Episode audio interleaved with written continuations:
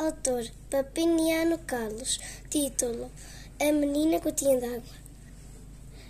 Era una vez una niña llamada Gota de Agua. La niña Gota de Agua vivía en el mar sin fin y era linda, tan linda, vestida de esmeralda y luar.